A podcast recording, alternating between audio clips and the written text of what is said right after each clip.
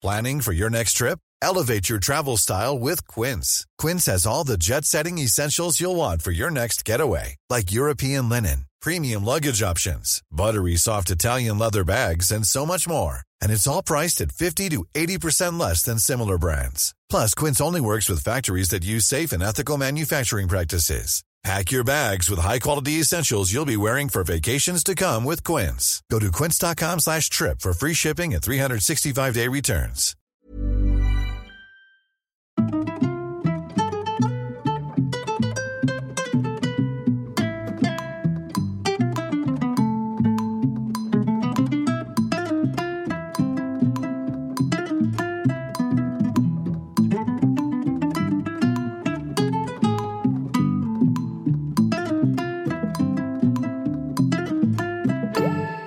Hello les solos, bienvenue dans le premier podcast dédié aux mamans solo. Des épisodes qui vous donneront chaque lundi les clés nécessaires pour booster votre quotidien. Je suis Shane Love, maman solo d'un petit garçon et j'ai décidé de nous rassembler pour que l'on chemine ensemble vers du bien-être, mais aussi pour parler sans langue de bois de ce qui ne va pas. Alors installez-vous confortablement, vous êtes ici chez vous. Sarah rêvait d'une famille nombreuse, heureuse comme celle dans laquelle elle a grandi. Elle s'accroche à ce doux rêve, allant de déception amoureuse en déception amoureuse. À 29 ans, elle rencontre celui qui va devenir le père de sa fille, et pendant 10 ans, elle est enlisée dans une relation toxique. Les coups, les violences psychologiques, l'isolement s'intensifient pendant la grossesse, et c'est quand son bébé a 16 mois qu'elle part en pleine nuit, sans rien, après la dispute de trop. De retour chez ses parents, Sarah dépose plainte à l'aide d'une policière très impliquée et construit petit à petit sa nouvelle vie de maman solo. Son ex entreprend une thérapie et Sarah doit alors décider si oui ou non sa fille pourra construire une relation avec son papa. Écrivaine, elle s'intéresse aussi au sujet des féminicides et dédie son nouveau livre à celles qui meurent chaque année suite à des violences conjugales. Dans cet épisode, on parle de la petite maison dans la prairie, d'effets miroirs et d'avoir une vie joyeuse et paisible. Bonne écoute Hello Sarah Salut Shane, ça va? Ça va et toi? Bah plutôt bien. Merci de venir nous raconter ton histoire dans Hello Solos. Bah non, c'est au contraire, j'adore. Tu sais, j'adore me raconter. C'est toi qui vas souffrir hein, d'ici la fin. je suis sûre que non. Euh, alors, je te laisse te présenter, nous dire euh, qui tu es, où tu vis, euh, depuis quand tu es maman solo, ce que tu fais dans la vie. Alors, je m'appelle Sarah Baruch, j'ai 42 ans. Euh, et je suis maman d'une petite fille qui vient d'avoir 4 ans, euh, que j'élève seule. Hein, donc oui, je suis maman solo. Euh, c'est comme ça qu'on dit. j'ai très vite en fait été seule à m'en occuper. même quand j'étais encore avec son papa. Mhm. je dirais que lui a véritablement euh, compris qu'il avait un rôle de père euh, le jour où je suis partie, enfin quelques mois après que je sois partie, même si euh, on n'a pas une garde partagée, enfin je pense qu'on va raconter tout ça. Ouais. Mais oui, oui, donc voilà, je, je gère un petit monstre de 4 ans. Alors on va revenir avant tout ça, avant que tu deviennes mère, toi plus jeune, comment tu imaginais ton futur en famille, ton futur amoureux? Alors autant dire que je me suis plantée sur absolument toute la ligne. Hein. Euh, j'ai pas réalisé mes rêves et en même temps, euh, je pense que c'est bien de pas réaliser ses rêves de petite fille parce qu'on n'est plus des petites filles. Mmh. Euh, moi, je voulais reproduire ce dans quoi j'avais grandi, c'est-à-dire une famille telle qu'on la voit dans la petite maison dans la prairie, avec euh, la maman qui travaille pas, euh, le papa qui, qui vraiment prend soin de sa famille, comme ça, bien imposant. Euh. et puis, on était trois, enfin, on l'est toujours. Hein, je suis l'aînée et j'ai un petit frère et une petite sœur. Ok. Et je m'imaginais, moi, être à la tête d'une famille nombreuse où il y aurait beaucoup de vacances au soleil, euh, de pâtés de sable euh, et de grands pique-niques. Et en fait, je déteste faire des pâtés de sable et j'aime pas beaucoup les pique-niques. voilà. Comment tu es euh, devenue maman solo? Et raconte-nous un petit peu de ce rêve de la petite maison à la prairie à ton histoire. À la catastrophe.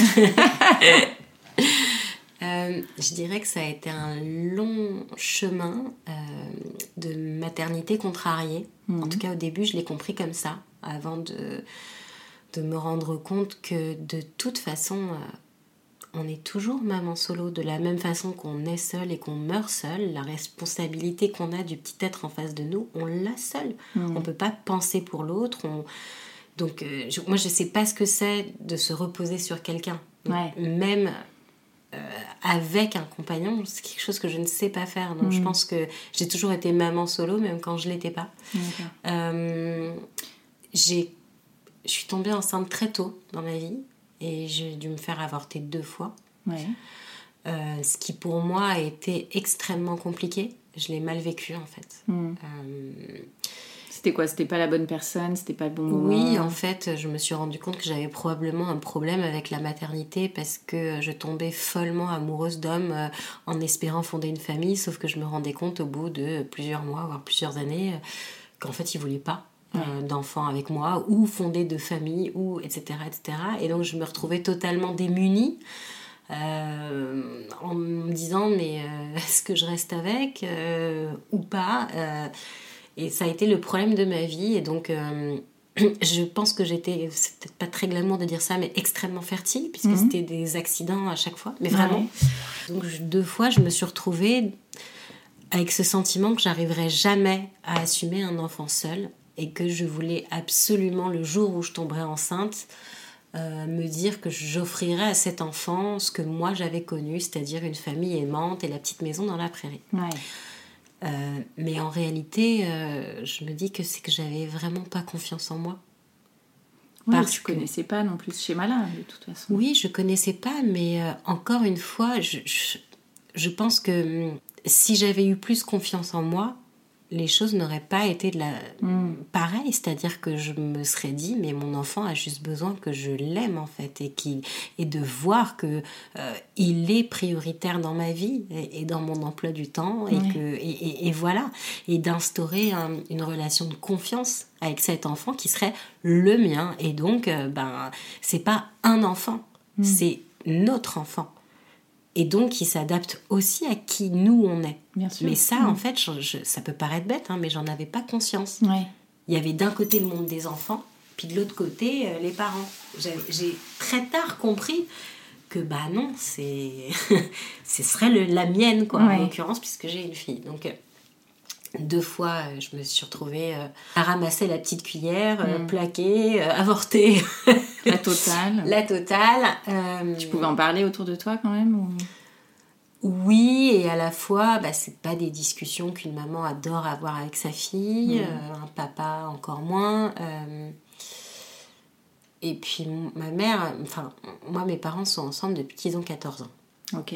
Donc ma mère, son premier homme, c'est mon père. Mon Mhm. père, on n'est pas très loin. Euh, donc j'ai vécu des choses que ma mère n'a jamais vécues et euh, auxquelles elle n'a même jamais pensé.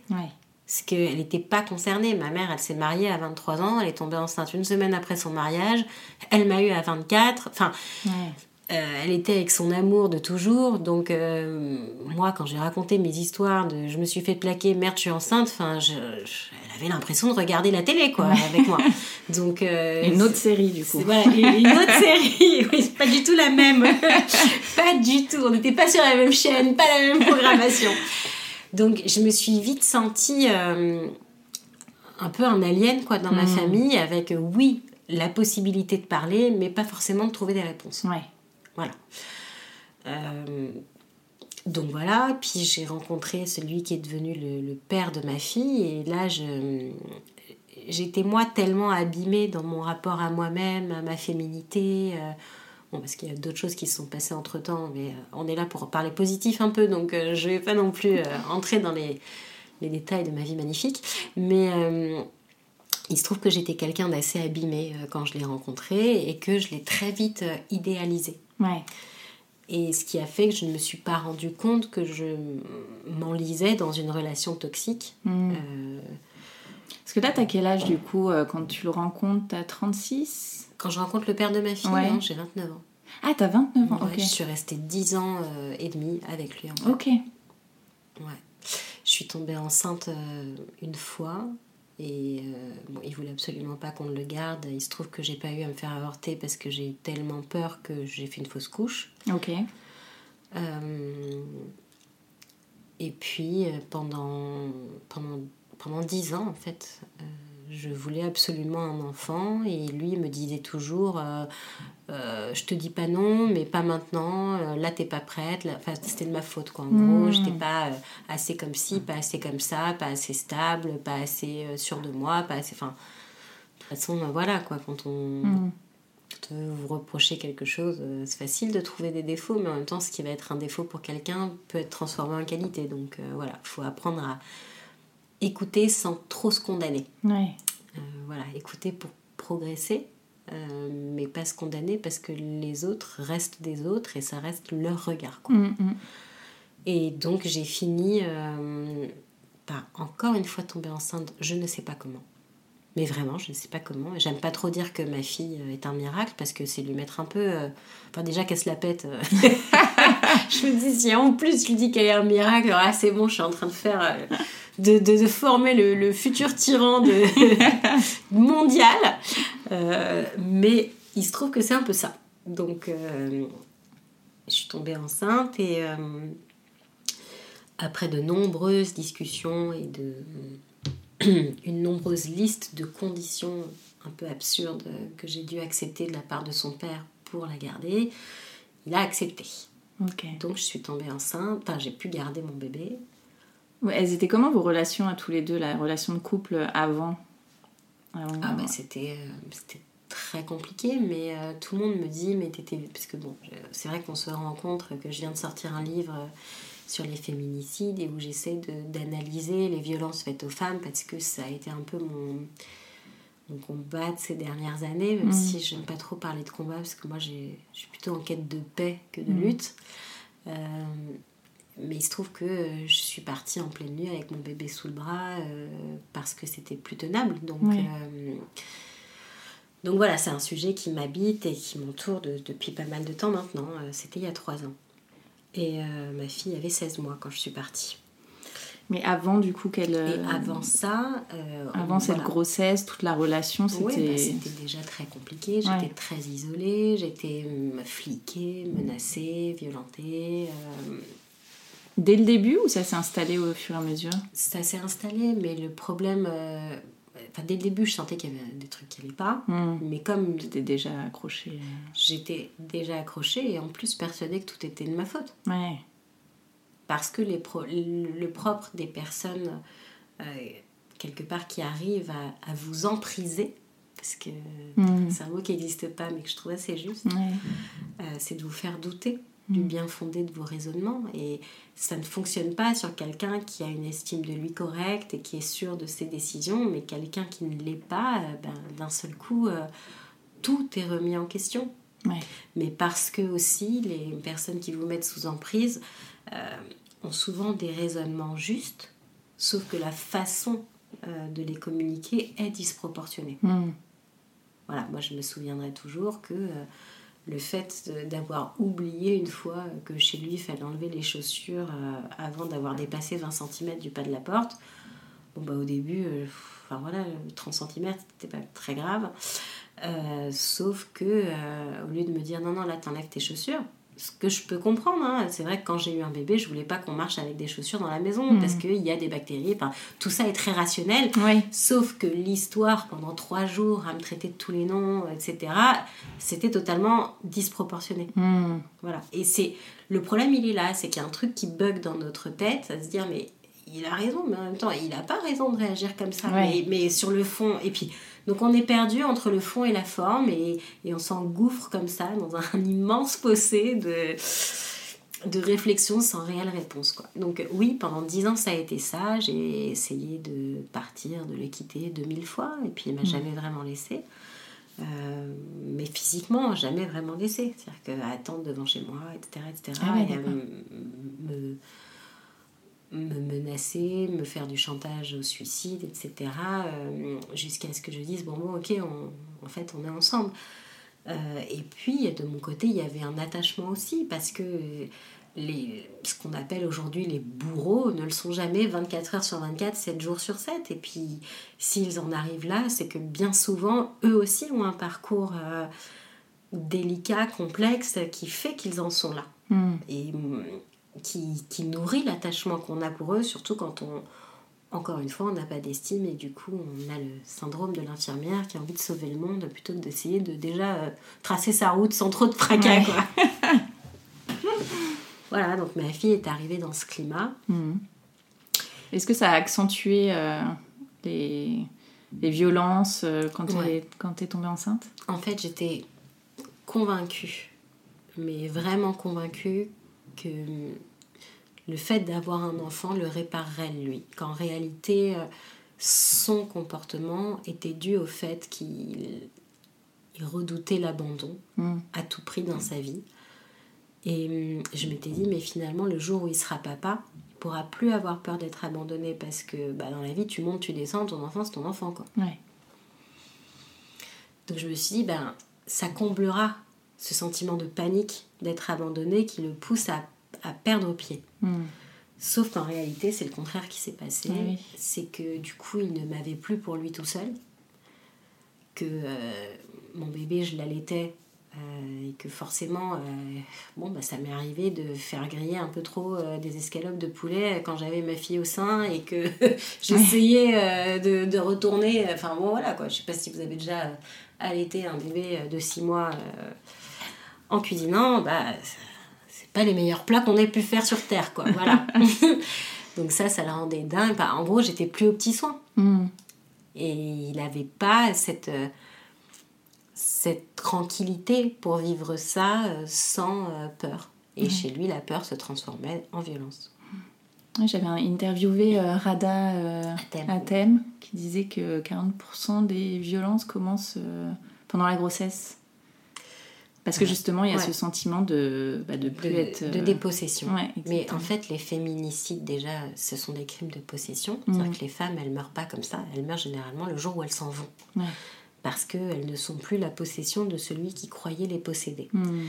Et effectivement, le jour où on a un enfant, euh, bah, c'est bête, mais il faut s'en occuper. Enfin, je veux dire, un bébé euh, de quelques jours, il peut pas prendre son bain tout seul, euh, il peut pas se changer sa couche tout seul, il peut rien faire tout seul. Donc, moi, ma psy m'avait dit hein, comme ça, elle me dit, vous savez, votre vie ne tournera pas autour de votre bébé, et c'est d'ailleurs pas du tout ce qu'il faut faire. En revanche, votre emploi du temps va tourner autour de votre bébé. Hmm.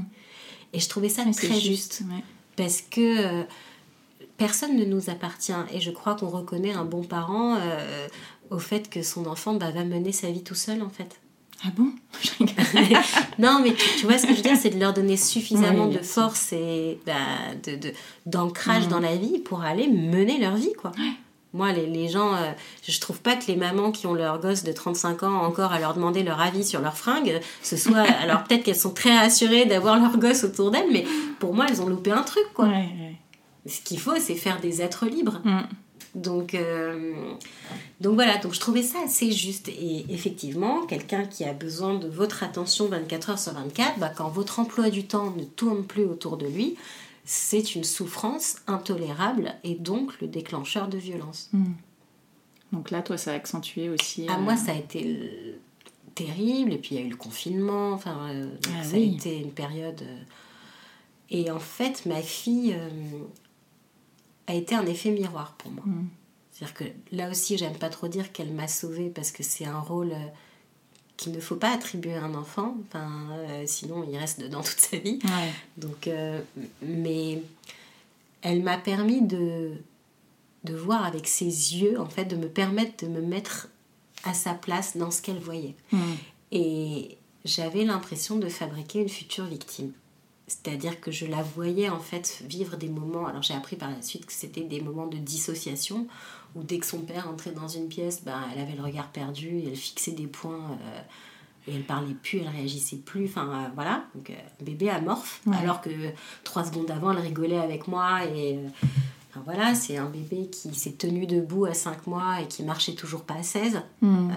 qui voulait pas retirer. Enfin, il fallait qu'elle me tienne. Euh, j'ai mis, je pensais l'allaiter deux mois et en fait ça a duré huit mois et c'était. Elle voulait pas être sevrée. Enfin, ça, ça, ça peut paraître bizarre quand je dis ça, mais en fait, il s'est passé un truc assez rare. Euh, c'est qu'à chaque fois que j'essayais de, d'enlever le sein, elle me faisait des suçons. Et donc j'étais couverte de bleu du nombril au cou parce qu'en fait elle cherchait des parcelles de peau à aspirer. Hmm. Donc c'était soit elle prenait mon sein, soit elle mangeait pas. Et donc c'était très culpabilisant quoi. Mais bon, en gros, euh, on n'a pas vécu des situations très simples et du coup je me suis dit, euh, et je le dis d'ailleurs dans le livre, il y a carrément un moment où je me suis dit, euh, pendant une dispute, mais c'est pas possible ce qui fait subir à la mère de Lala. Hmm. tu t'es dit Je me suis dit ça. Hein. Et, et après, je me souviens m'être dit, ah, mais c'est moi. Et là, je me suis dit, il y, a un vrai problème. Donc, euh, bon, et puis ça, plus deux, trois épisodes supplémentaires euh, qu'on découvre dans le livre, euh, ça a fait que bah, je me suis enfuie en pleine nuit avec ma fille qui avait 16 mois. Donc. Ok. Comment tu prends cette décision de, ce jour-là, ce moment-là Est-ce que c'est en pleine nuit, tu t'es levé et tu t'es dit euh, on y va maintenant? Ah non, non, bah, non, il y a eu un danger immédiat et je suis partie. Ah ouais, d'accord, ok. J'ai appelé au secours et euh, ma famille est venue me chercher. Hmm. Parce que, en fait, j'ai pas appelé la police parce que l'année d'avant, on, nous avait, on nous avait signalé à la police, on avait été condamné, convoqué au commissariat. Et là, en fait. Euh, C'était les voisins qui avaient signalé? Alors, j'ai cru que c'était les voisins, mais en fait, c'était pas eux. J'ai appris par la suite qui c'était. Euh, mais bon, j'avais eu la main cassée, j'avais eu. Euh, une, puis les voisins m'avaient déjà menacé. Hein, j'ai une voisine qui était venue, justement, ma fille avait quelques jours. et il y avait eu une grosse dispute et elle était venue comme ça frapper à la porte en me disant écoutez jusqu'ici j'ai jamais rien dit mais là il y a un bébé euh, prochaine mm. fois j'appelle la police quoi. Ouais, ok ce qui pour moi était injuste parce qu'elle me menaçait quelque part et alors que c'était pas mm. bah, bref. Et en fait quand on avait été convoqué au commissariat euh, il m'avait fait comprendre que euh, si c'était vrai ce qu'on leur avait dit et que je disais pas tout euh, ben ça allait déclencher une enquête sociale et qu'on m'enlèverait mon bébé. Et une enquête sociale ça veut dire qu'on te prend ton bébé qu'on le place dans une famille tu connais ni le nom ni l'adresse, tu n'as aucun contact et la famille n'a aucun contact. Donc moi, ma fille, elle avait trois mois et demi. Euh, je vivais ce que je vivais depuis longtemps. Je m'étais battue dix ans pour l'avoir. Autant te dire que j'ai vraiment minimisé les faits, quoi. Donc, euh, et puis, euh, bon, notre situation délicate a continué à devenir encore plus délicate. Euh, et, donc il y a eu cette dispute de trop qui a fait que euh, j'ai pas appelé la police par peur de l'enquête sociale. J'ai appelé ma famille et en revanche, je suis allée au commissariat euh, bah, le lendemain. Ouais. Voilà. Comment tu as été reçue au commissariat? Alors, en fait, quand je suis partie avec le bébé, c'est une nuit très difficile. Hein. Moi, je suis partie entre 2h et 3h du matin je suis arrivée euh, chez mes parents dans la chambre d'ado. Donc c'est bizarre de revenir dans ces circonstances avec un bébé. Enfin c'est mm. je suis pas partie en vacances chez mes parents quoi. Je, je, suis partie j'avais euh, deux biberons j'avais plus de fringues plus d'affaires de toilette, enfin j'avais rien.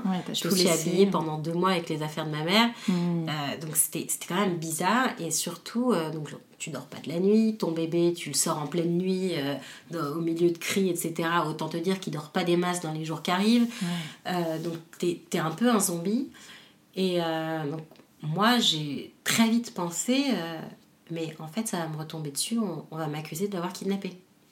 Ah parce que je n'étais pas mariée euh, avec son père, que c'est sa parole contre la mienne. Enfin, tu vois. Euh, et donc, je me suis dit, moi, dans ma, ma fabrication toujours très coupable, je me suis dit, mais on va me dire que, que j'ai kidnappé mon bébé. Donc, je ne savais pas quoi faire. J'ai eu une crise d'angoisse pas possible vers 4-5 heures du matin. Et donc, j'ai cherché partout sur Internet, qu'est-ce que je risquais, machin.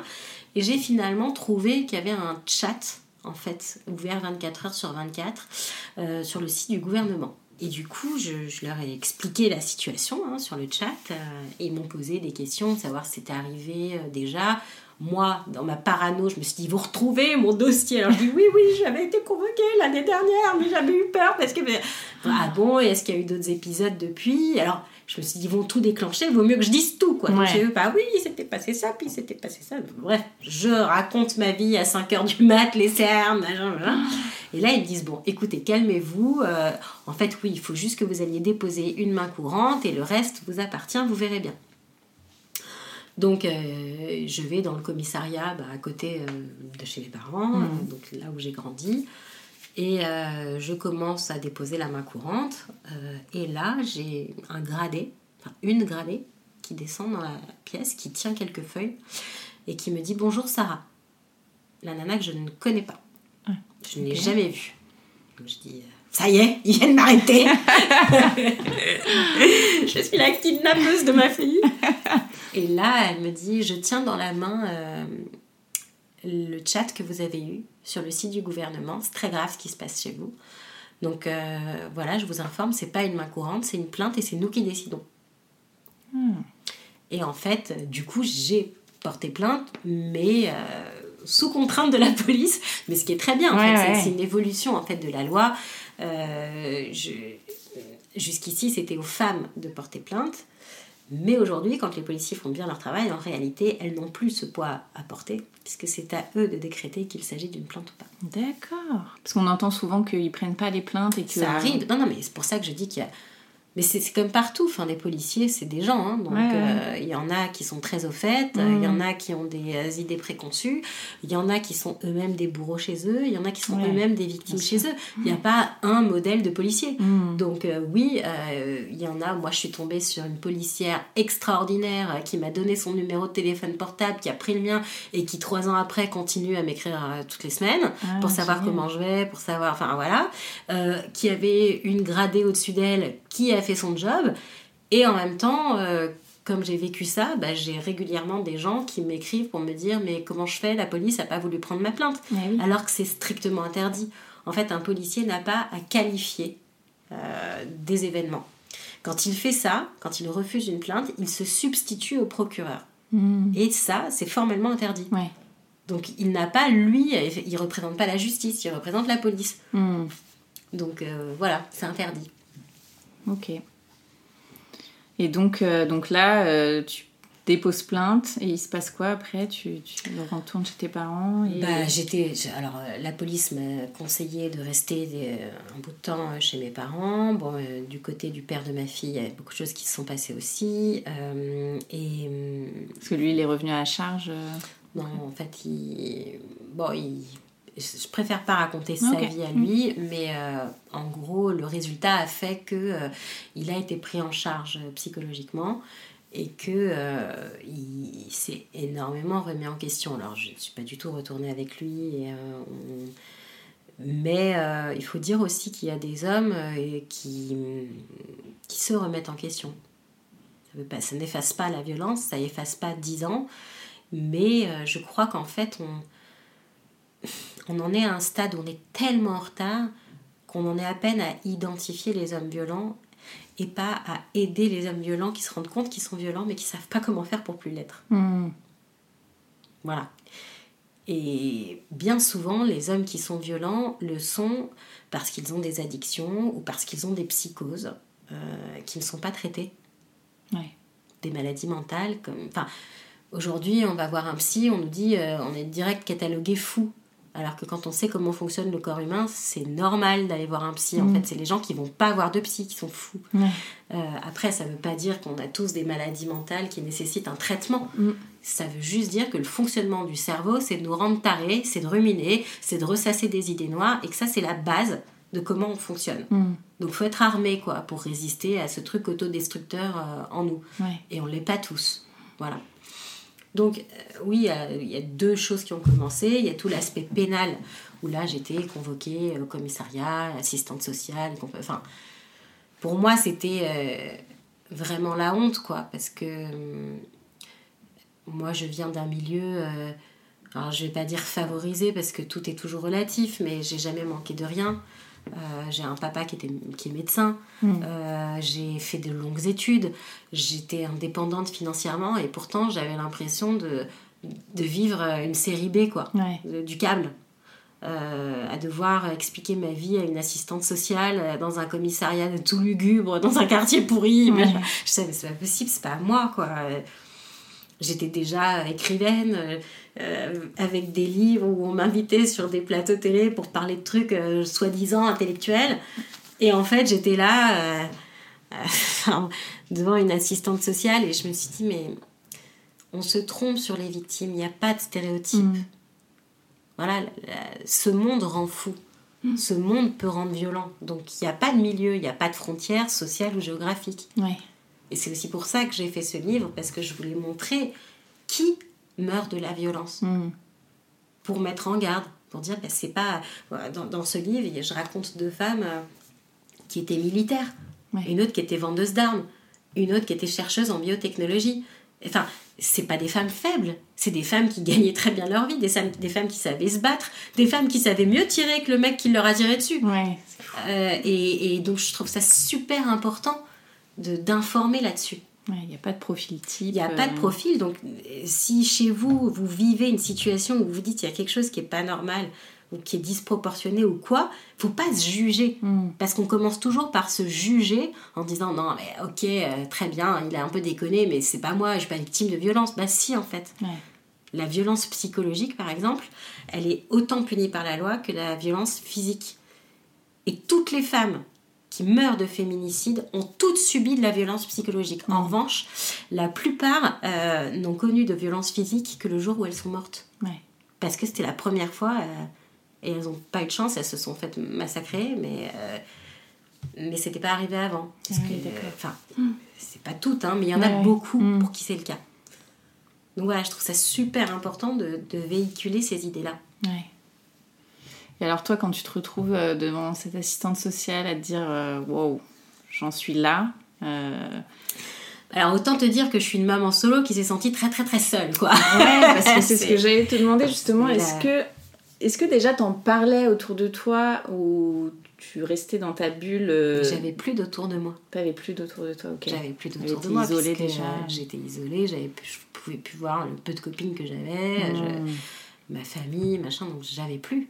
Okay. Les personnes à qui je parlais le plus, c'était ma boulangère, qui. Euh, enfin, marchand de légumes, quoi, tu vois, donc euh, j'avais plus. D'accord. Et je me suis sentie euh, extrêmement seule, extrêmement démunie, avec une montagne de choses à faire administratives. Puis quand c'est comme ça, hein, t'as que des emmerdes. Enfin, je veux dire, moi j'aurais dû être prioritaire pour avoir une crèche. Et puis, euh, c'est euh, l'année où ils ont fusionné quatre mairies dans Paris. Et, euh, et du coup, ils ont paumé mon dossier. Ah non. Ah si, si, je me oh suis retrouvée de septembre où on m'a refusé ma fille à la crèche en me disant qu'elle n'était pas inscrite alors que je l'avais inscrite. J'avais le papier. Et en fait, la mairie avait coché mauvaise case. Enfin bref. Mais j'avais que des trucs comme ça. Quand ça va pas, il n'y a rien qui Quand ça va, va pas, donc je j'ai fini par réussir à, choper le 06 du maire. Ouais. Non, non, mais c'est là qu'on me dit non, mais tu vois quand même que t'es es quand même culotté, quoi. j'ai chopé son 06 et je me rappelle que pendant 15 jours ou 3 semaines, je sais plus, je lui ai envoyé un SMS tous les matins à 8h en lui disant Voyez, à cette heure-ci, moi j'aimerais bien pouvoir déposer ma fille. je vous souhaite une bonne journée de travail, moi je vais pas pouvoir le faire. Ah ouais. Et il a craqué au bout de combien de temps bah, Je te dis, au bout de trois semaines, j'avais, j'avais la place en crèche. Excellent. Ne lâchez rien. Ne lâchez rien. Harceler, harceler, il n'y a que ça que les gens comprennent. Enfin, harceler, euh, je m'entends, hein, voilà. Quand la personne est en tort, là, pour le coup, la mairie qui fait une bêtise et qui la répare pas, c'était pas normal. Mais donc voilà, donc je me suis retrouvée toute seule avec elle.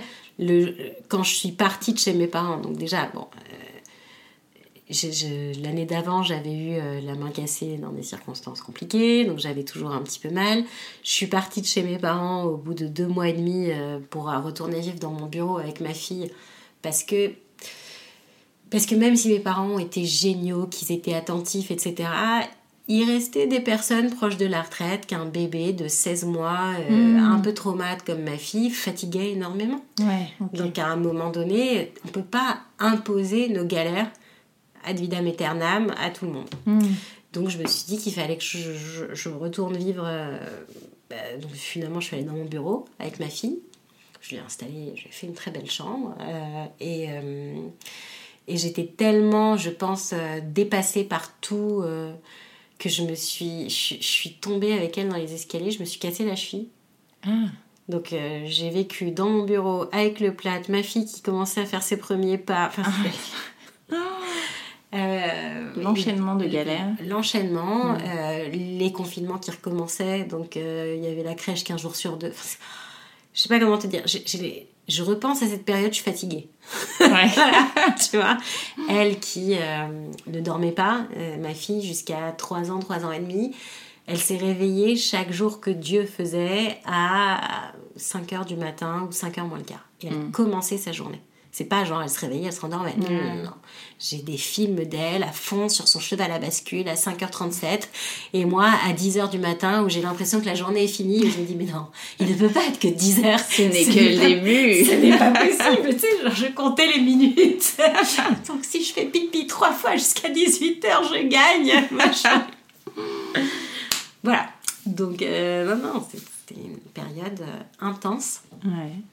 Mais à la fois, je je la voyais et, et, je me disais, mais je vais nous construire une belle vie. Mm. Et je m'accrochais à ça. Voilà. Je, je, ok, je l'ai fait naître dans une situation de merde, mais en même temps, je vais aussi lui montrer que je vais nous en sortir. Et alors, je pense que c'est assez répandu parmi les parents, mais moi, j'ai l'impression que ma fille n'écoute jamais ce que je lui dis, qu'en revanche, elle regarde beaucoup ce que je fais. Ouais. Et donc, euh, ben, je me suis dit, euh, voilà, je, les donneurs de leçons, bah, les enfants, euh, c'est pareil que les adultes, ils n'aiment pas ça. En revanche, euh, ça va être à moi d'incarner euh, ce que j'aimerais qu'elles comprennent. Quoi. Et alors, comment tu te relèves de ça Est-ce que déjà, j'imagine que tu as la garde à temps complet dès le début? Ouais, alors ça aussi, c'est c'est que des dilemmes en fait. On a l'impression qu'une fois qu'on est parti, ça y est, c'est la libération. Non, il y a beaucoup, beaucoup d'autres problèmes auxquels on n'avait pas pensé qui commencent. Euh, parce que donc il y a d'un côté le pénal et de l'autre côté tout le système autour de la famille. Là où c'est le juge d'affaires familiales, c'est pas du tout les mêmes juridictions, etc. Donc j'ai dû prendre un avocat. Euh, et là, elle m'a dit bah, écoutez, avec votre dossier, c'est très simple, euh, vous allez être soulagé. vous saisissez le juge d'affaires familiales, enfin on le saisit ensemble, et puis du coup le père il verra votre enfant peut-être une à deux fois par mois dans un endroit médiatisé, mm. genre deux heures quoi. Mm. Et je suis sortie de là en me disant ok, donc là j'ai ma tranquillité et en même temps quel avenir je construis à ma fille? Est-ce que c'est pas elle que je punis? En l'obligeant à faire une heure aller parce qu'il n'y en a pas 36 hein, des endroits médiatisés euh, dans Paris et en province c'est pire parce que du coup souvent il faut aller dans une autre ville. Ouais. Donc c'est pas comme s'il y en avait à tous les coins de rue. Il y en a deux. Ok. Euh, donc ça veut dire pour moi euh, une heure de métro aller, une heure de métro au retour, euh, une après-midi entière du coup où je peux pas travailler. Euh, parce qu'il n'y a personne qui va l'amener à ma place, euh, et où elle va voir un papa dans un endroit qui n'est pas un chez lui, mm. où elle n'a pas ses jouets, où elle n'a pas de repères, où elle peut rien construire. Et je me suis dit, mais lui, à la rigueur, je le punis, mais bon, voilà, mais elle, je la punis. Tout ça pour me tranquilliser, moi. Ouais. Et donc, je, je me suis dit, mais il faut que je trouve autre chose, quoi. C'est pas, pas juste, en fait. Euh, d'autant que son père faisait aussi un travail sur lui-même pour, euh, pour comprendre pourquoi il agissait comme ça. Et, et s'il avait gâché les choses avec moi, ben, il voulait pas... Euh, il voulait devenir quelqu'un de capable d'être un père, quoi. Donc, tu arrivais à avoir ces conversations avec lui euh, Non, pas, pas à ce moment-là, mais je voyais de l'extérieur euh, les efforts qu'il faisait, les traitements qu'il prenait, etc., etc. Donc, mon avocate m'a dit, mais vous savez, on peut aussi faire une convention ratifiée par un juge que vous pouvez, sur laquelle vous pouvez revenir à n'importe quel moment. Ok. En gros, c'est moi qui, qui ai les, les décisions. Hmm. Euh, si euh, vous le sentez changer, si euh, il n'honore pas ce qu'il a prévu de faire, machin, machin, s'il vous détaille pas, enfin en gros, à moi de trouver les conditions, et s'il accepte, il y a nos deux signatures, c'est ratifié par un juge. D'accord, ok. Et si ça va pas, ben je saisis le juge et du coup, mmh. on passe dans un mode tribunal et compagnie. Quoi. Et je me suis dit, bon, c'est peut-être bien euh, et donc on a commencé comme ça, où finalement euh, c'était pas dans un endroit médiatisé, mais avec une personne, avec la présence d'une personne de mon choix. D'accord. Euh, j'avais les clés de son appartement, je, enfin, je pouvais débarquer. en fait voilà, je me suis, j'ai construit un univers de confiance qui n'était pas, enfin de toute façon je serais jamais totalement en paix voilà, parce que j'ai toujours des idées noires qui reviennent parfois, et, mm. parfois c'est déconnecté de la réalité, parfois pas totalement. Enfin, je, je sais jamais où est le curseur, mais tant pis, ça c'est mon histoire à moi. Mais en tout cas, je voulais pas que ma fille ait en plus ce poids-là. Voilà. Mm. Elle voit bien que sa situation n'est pas normale, elle voit bien qu'il y a plein de trucs. Euh, euh, c'est pas facile d'aborder la violence avec une petite fille, c'est pas facile de trouver les mots justes, c'est pas facile de à cet âge-là, ils n'ont pas de souvenirs exacts, mais ils ont des ressentis. Euh, elle ne connaît pas la définition de tous les mots, donc euh, c'est compliqué, quoi. C'est compliqué, mais en même temps, ça c'est mon job. Euh, voilà. En revanche, elle, je voulais pas gâcher son rapport aux hommes. Ouais. Et c'est important pour toi qu'elle voit son père. C'était important dans la mesure où lui devenait capable d'être euh, un père dans les conditions où, euh, où on s'était mis d'accord. Hmm. Enfin, où je m'étais mis d'accord avec son avocat. Euh, après, un papa violent n'est pas un bon père. C'est à partir du moment où. Enfin, voilà, autant je suis pour la seconde chance et pour faire confiance. Mais après, il faut pas tout mélanger. Quoi. Mm. Euh, dans les circonstances où je suis partie, euh, là, c'est sûr que euh, s'il n'y avait pas eu ce chemin de sa part, il se passait rien. Il se passait rien. Quoi.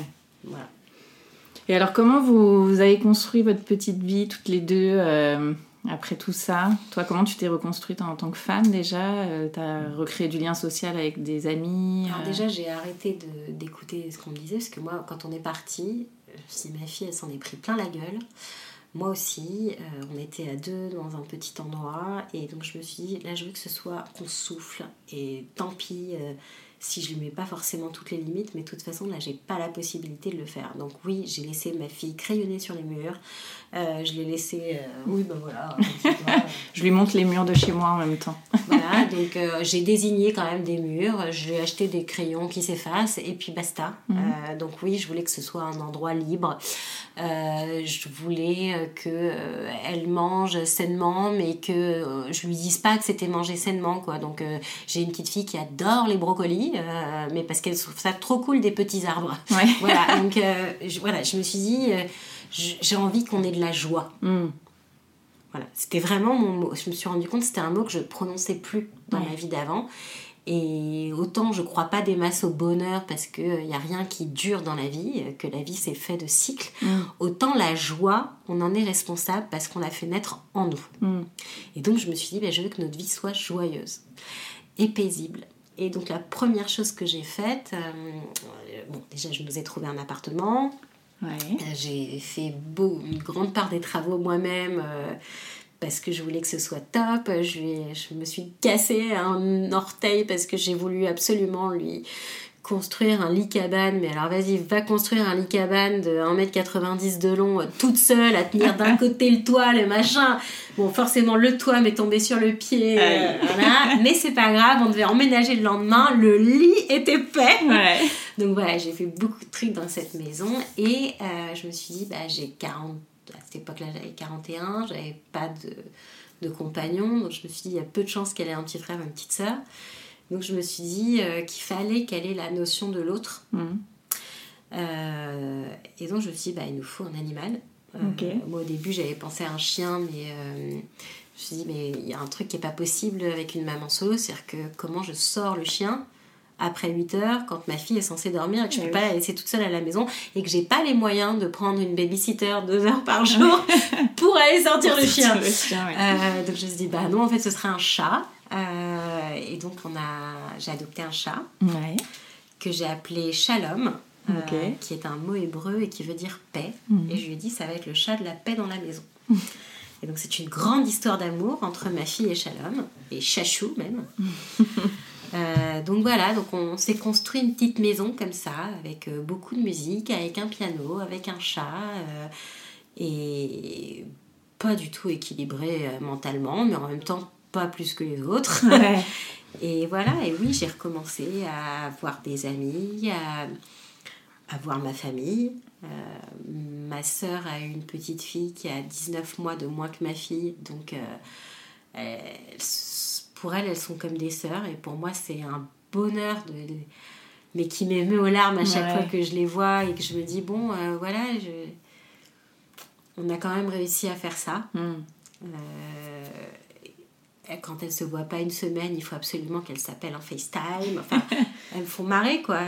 Elles sont à Paris aussi, ta soeur Ma soeur habite à 7 minutes à pied de chez moi. Trop bien.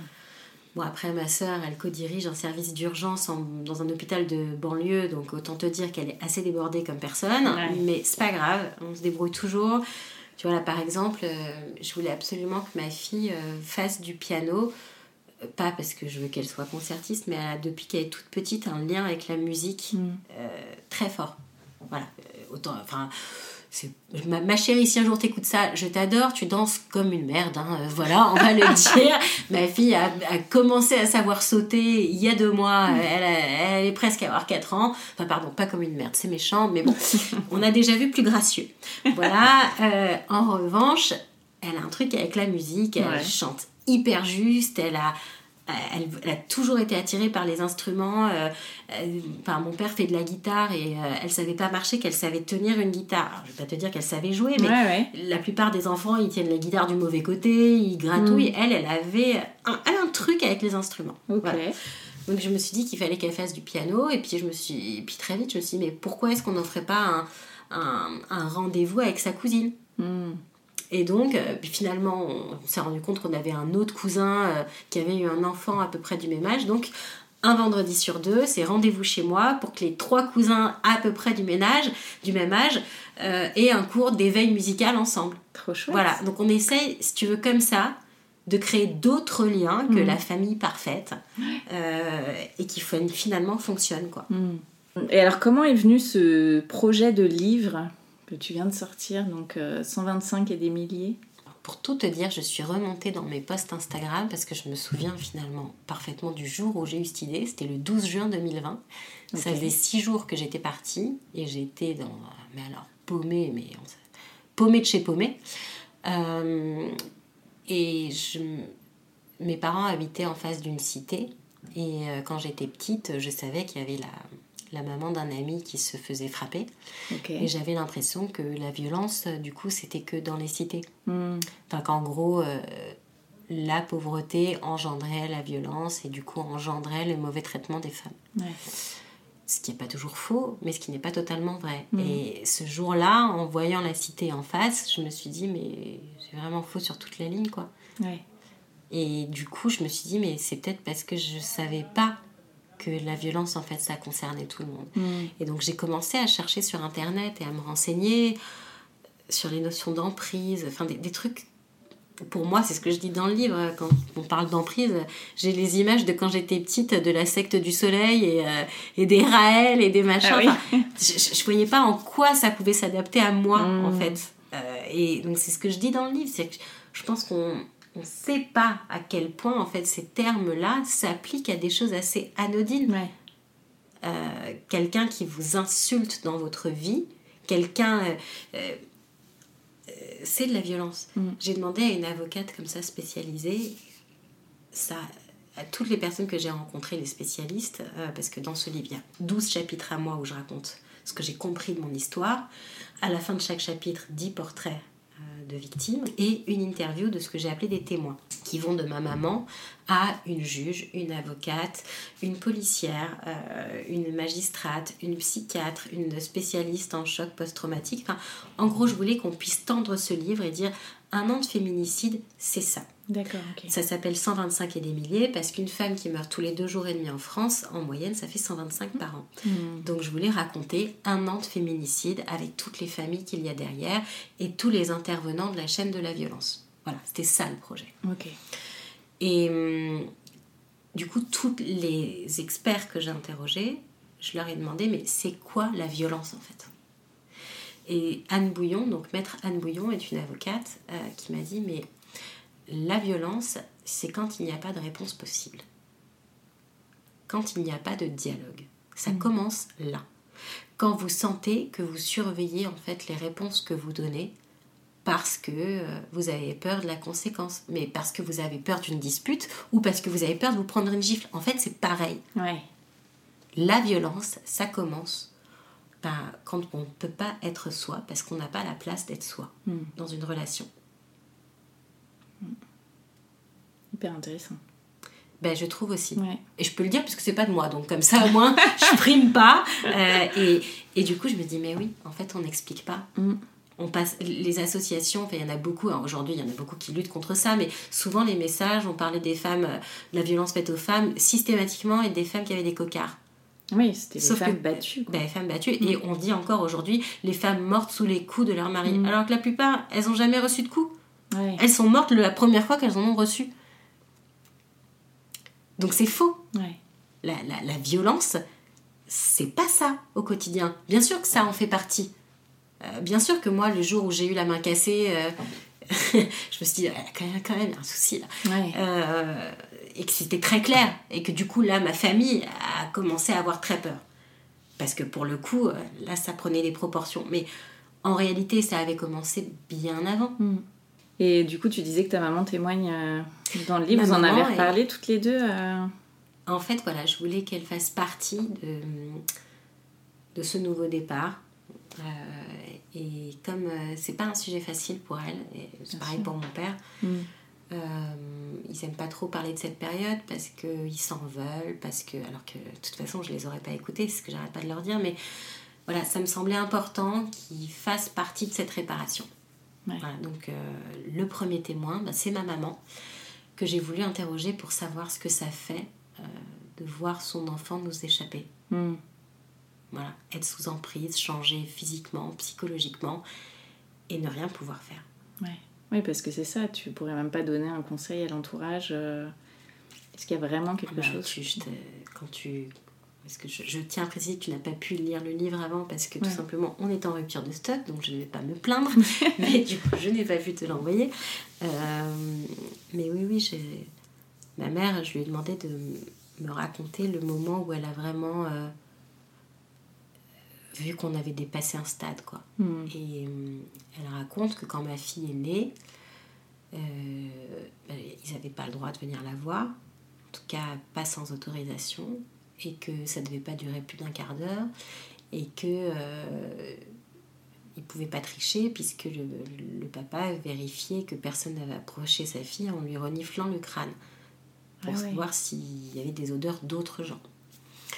Et euh, bon, ma mère euh, qui a attendu très longtemps d'être mamie, enfin j'ai eu mon bébé à 38 ans, ma mère espérait euh, être mamie depuis que j'en avais 23. Donc Ouais. autant dire qu'elle a pris son mal en patience et que sa petite fille c'était euh, tout pour elle. Ouais, ouais.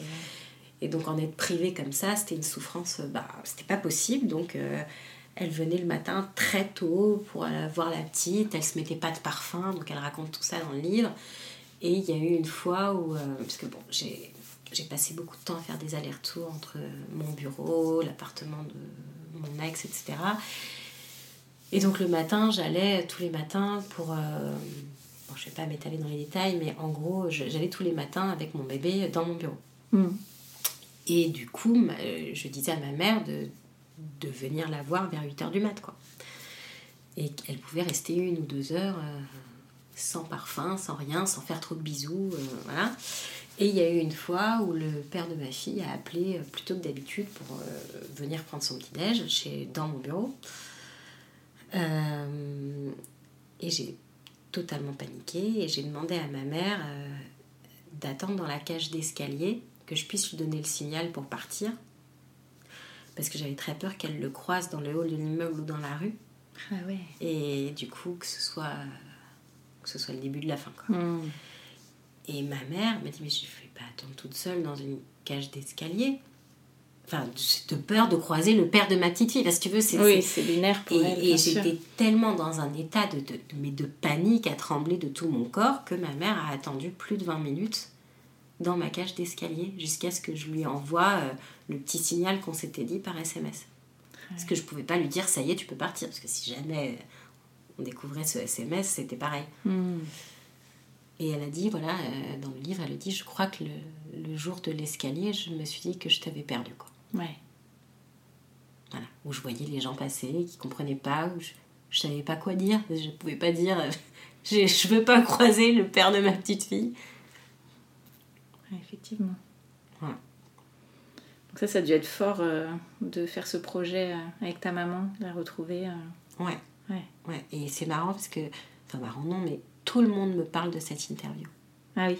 Plus que de mon texte, plus que. de- Ouais.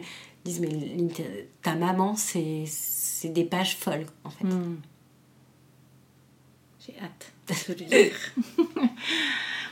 Et alors, tous les fonds sont reversés, tu Ouais, les disais bénéfices sont reversés à l'UNFF, qui est l'Union nationale des familles de féminicides, euh, qui en fait, euh, je me suis rendu compte à travers ce livre que hum, le féminicide est en réalité le début d'une longue série de drames.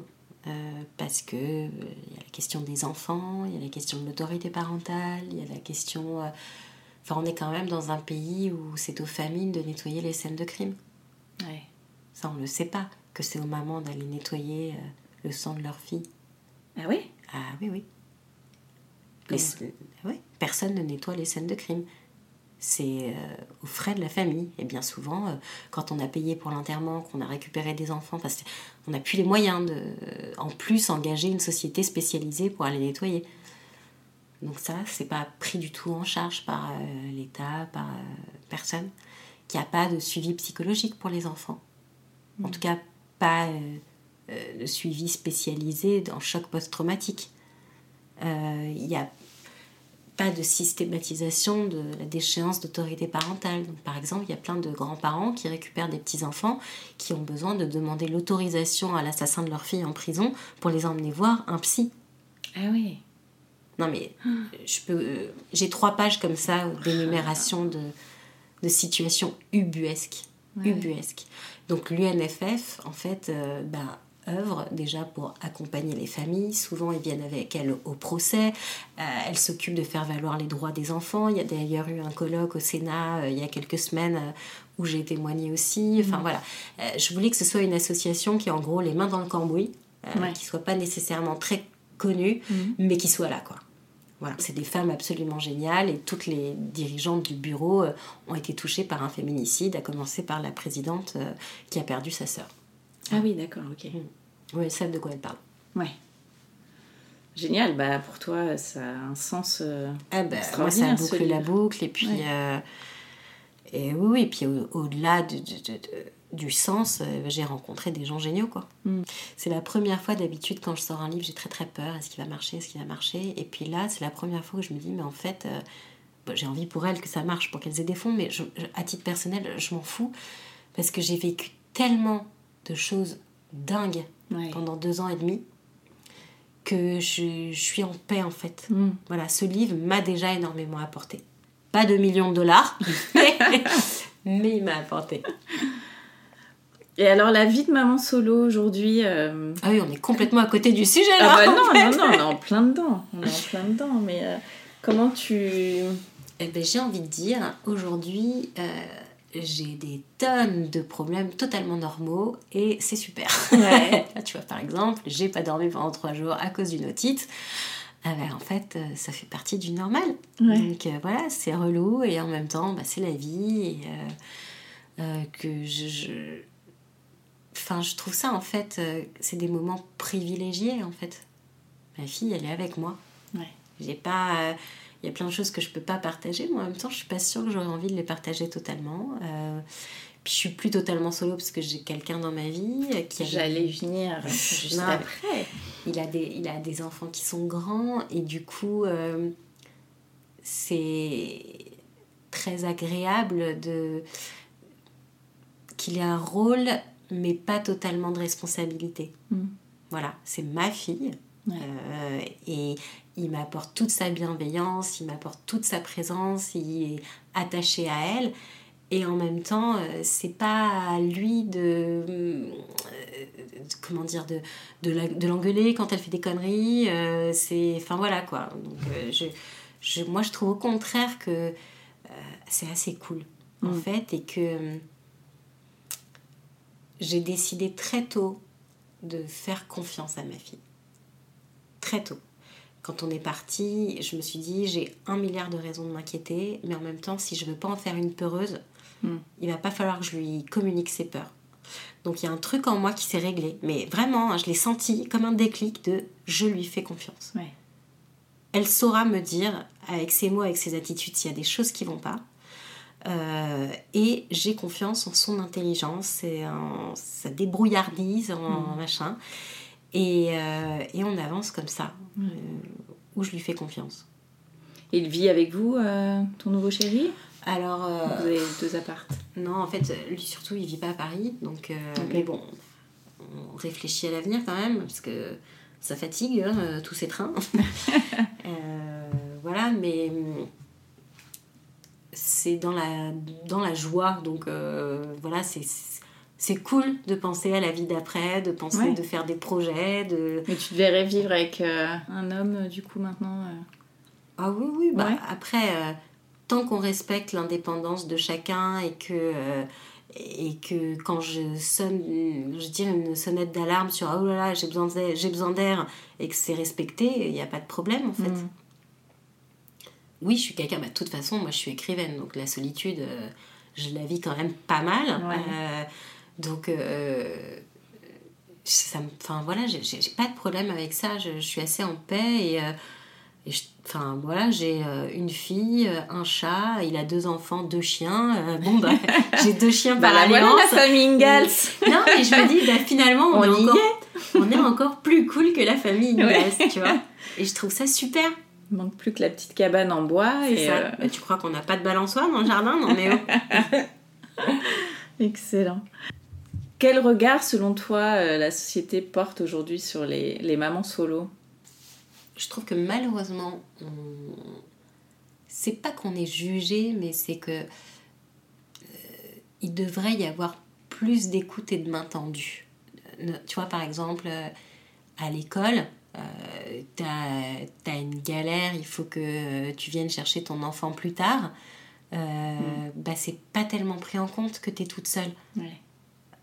Moi voilà, là, ma fille, je donne encore un exemple, mais très concret. Euh, ma fille a eu une otite, donc j'ai prévenu l'école qu'elle restait avec moi, sauf qu'il faut que je travaille et que j'ai pas de babysitter, que ma mère peut pas tout le temps euh, me dépanner parce que tout simplement elle a une autre petite fille. Enfin, la vie, hein, euh, ma mm. mère c'est quelqu'un qui doit aussi aller chez ses médecins, ces trucs. Hein. Et du coup, là ça allait mieux, la petite avait plus de fièvre, les antibiotiques font leur effet. Donc j'ai écrit à l'école pour savoir si je pouvais l'emmener au moment de la cantine ce midi. Euh, parce que j'avais tout simplement euh, rendez-vous pour le travail euh, à 13h30. Ouais. Personne m'a répondu. J'ai sonné et là on me dit mais vous avez pas prévenu? Je fais bah si j'ai écrit un mail, personne.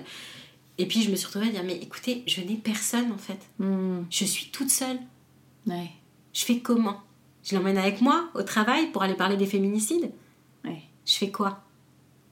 Et donc, et c'est pas la première fois. Et encore, le fait d'avoir sorti ce livre, je sens bien que ça, ça a changé euh, déjà certains regards, que, mm. ils ont été très gentils avec moi, mais c'était pas la première fois que je me retrouvais dans une situation où je n'ai pas de plan B. Ouais. Tu vois euh, Ou, euh, bon, il se trouve que j'ai un travail un peu spécial, mais ça doit probablement être pareil pour les autres personnes. Là, tu vois, avec la promo, j'ai une chaîne de télé qui m'appelle et qui me dit oui en fait on décale votre interview c'est ce soir alors euh, rendez-vous euh, à 19h30 alors toi qui es maman solo tu sais bien qu'un rendez-vous pas prévu le jour même à 19h30 euh, bah dites-moi de sauter sans parachute d'un avion quoi c'est pareil. Et, donc je leur dis mais je fais comment avec ma fille? Hmm. et là les gens ils tombent des nues Genre, euh, c'est quoi ces femmes libérées qui imposent leurs enfants? Je dis, mais non, au contraire, c'est vous qui n'êtes pas libérée. Être libérée, ça veut dire prendre en compte ce qu'on vit. Moi, je suis toute seule. Oui, parce que dans la logique, ce serait, bah, tu prends ta babysitter et puis tu viens. Euh, voilà, mm. mais sauf que, enfin, je sais pas comment ça se passe pour toi. Moi, des babysitters, j'en ai essayé quatre. Euh, j'en ai deux qui sont partis. Non, non, mais voilà, j'ai deux nounous qui ont désespéré, qui m'ont dit non, je peux pas. Bah oui, ma fille, elle a du caractère. De toute façon, elle n'aurait pas eu de caractère, elle serait pas là. Donc euh, voilà. Euh, donc oui, euh, c'est une petite fille, tu lui fais pas faire ce qu'elle veut pas faire, quoi. Mm. Donc je lutte, mais en même temps, je vais pas non plus la traumatiser. donc j'en ai pas. Et puis toutes les babysitters sont pas libres comme ça, c'est pas des objets, c'est des gens. Donc euh, vous êtes bien gentil, mais euh, faut de l'argent, faut, faut du monde autour. Et puis voilà, on te dit toujours, euh, trouve une nounou, trouve machin, machin. Je est-ce que les gens qui te donnent des leçons, ils savent ce que c'est de trouver une nounou? Hmm. Déjà, moi, pendant des mois et des mois, je devais choisir entre travailler et faire pipi, tellement que j'avais pas de temps. Donc vas-y, va poster une annonce, va recevoir les gens pour les interroger, va leur expliquer comment ça marche chez toi, va être là quand ils font connaissance de ton bébé. Tout ça, ça prend un temps pas possible. Donc quand on a deux de suite qui te plantent, tu te dis ah, c'est bon, c'est bon, j'ai pas encore 24 euh, euh, heures à, consacrer à ça en fait, mm, c'est mm. pas possible. Bon, voilà, c'est des détails auxquels on pense pas. C'est pas très grave, hein. Euh, je m'en sors très bien sans. Et puis ma fille, je lui dis, voilà, ça suffit. Là, tu gères, va jouer avec Barbie euh, lâche-moi. voilà, va traumatiser ton chat. Oublie-moi. Mais, euh, mais du coup, bon, je, trouve qu'il y a surtout, voilà, pas assez de main tendue et de prise de conscience de tout ce que ça comporte. Mm. Maintenant, je me sens pas comme dans les années 60 à être jugée euh, ni fautive d'avoir fait un bébé en mariage. de toute façon, je pense que les gens n'oseraient même pas me dire un truc comme ça, sinon je leur rentre dedans. Mais, euh, mais voilà, c'est pas. Euh, c'est pas une dévalorisation, mais je trouve qu'il n'y a pas suffisamment de, ouais, de bienveillance et en tout cas de, de volonté de comprendre. Mm. Voilà. Et qu'est-ce que ça a changé pour toi, euh, en toi, tout ce, tout parcours euh, de euh, celle qui rêvait à la famille Caroline et Charles, celle qui a vécu les, violences conjugales, et celle qui, parce que je vois un peu l'évolution, tu vois, au fil de, de, de, ce que tu racontes, celle qui harcèle le maire pour avoir, parce qu'elle a retrouvé la force, celle qui construit euh, son lit cabane, celle qui, euh, écrit un livre. C'est, Nécessité fait loi. Tu sais, vraiment, cette histoire du maire, il faut quand même dire que j'avais la jambe dans le plâtre, une petite fille qui courait partout, pas de crèche, un bouquin à, faire, un job à côté. Enfin, c'était techniquement pas possible, quoi. Je mm. me suis dit, mais je, je vais crever. Comment tu veux travailler avec un bébé qui te monte dessus, euh, qui veut taper à ta place alors que t'es écrivaine? Enfin, Mais moi, je vivais... C'était pas possible, quoi. Donc, je me suis dit, mais je n'ai pas le choix. Hmm. J'ai appelé la mairie, personne m'a répondu. J'ai essayé de passer euh, par les chemins normaux, personne te répond. Je, je fais quoi? J'attends encore trois mois, mais vous allez me retrouver dans un cercueil, c'est pas possible. donc, euh, donc voilà, j'attends plus de l'extérieur.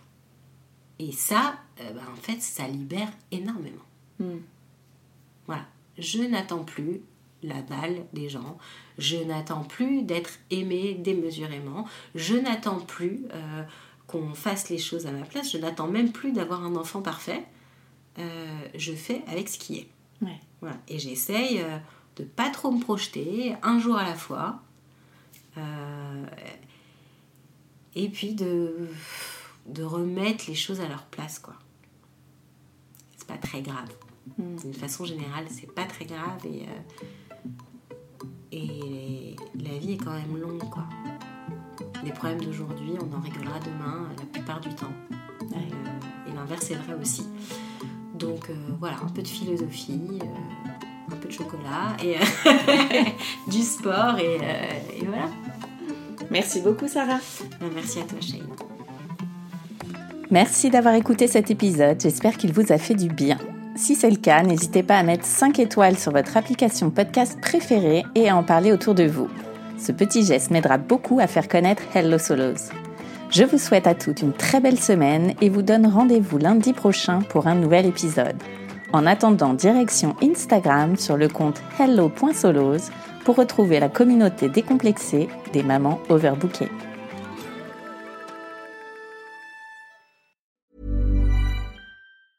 Mom deserves the best, and there's no better place to shop for Mother's Day than Whole Foods Market. They're your destination for unbeatable savings, from premium gifts to show-stopping flowers and irresistible desserts. Start by saving 33% with Prime on all body care and candles. Then get a 15-stem bunch of tulips for just $9.99 each with Prime. Round out Mom's menu with festive rosé, irresistible berry chantilly cake, and more special treats. Come celebrate Mother's Day at Whole Foods Market.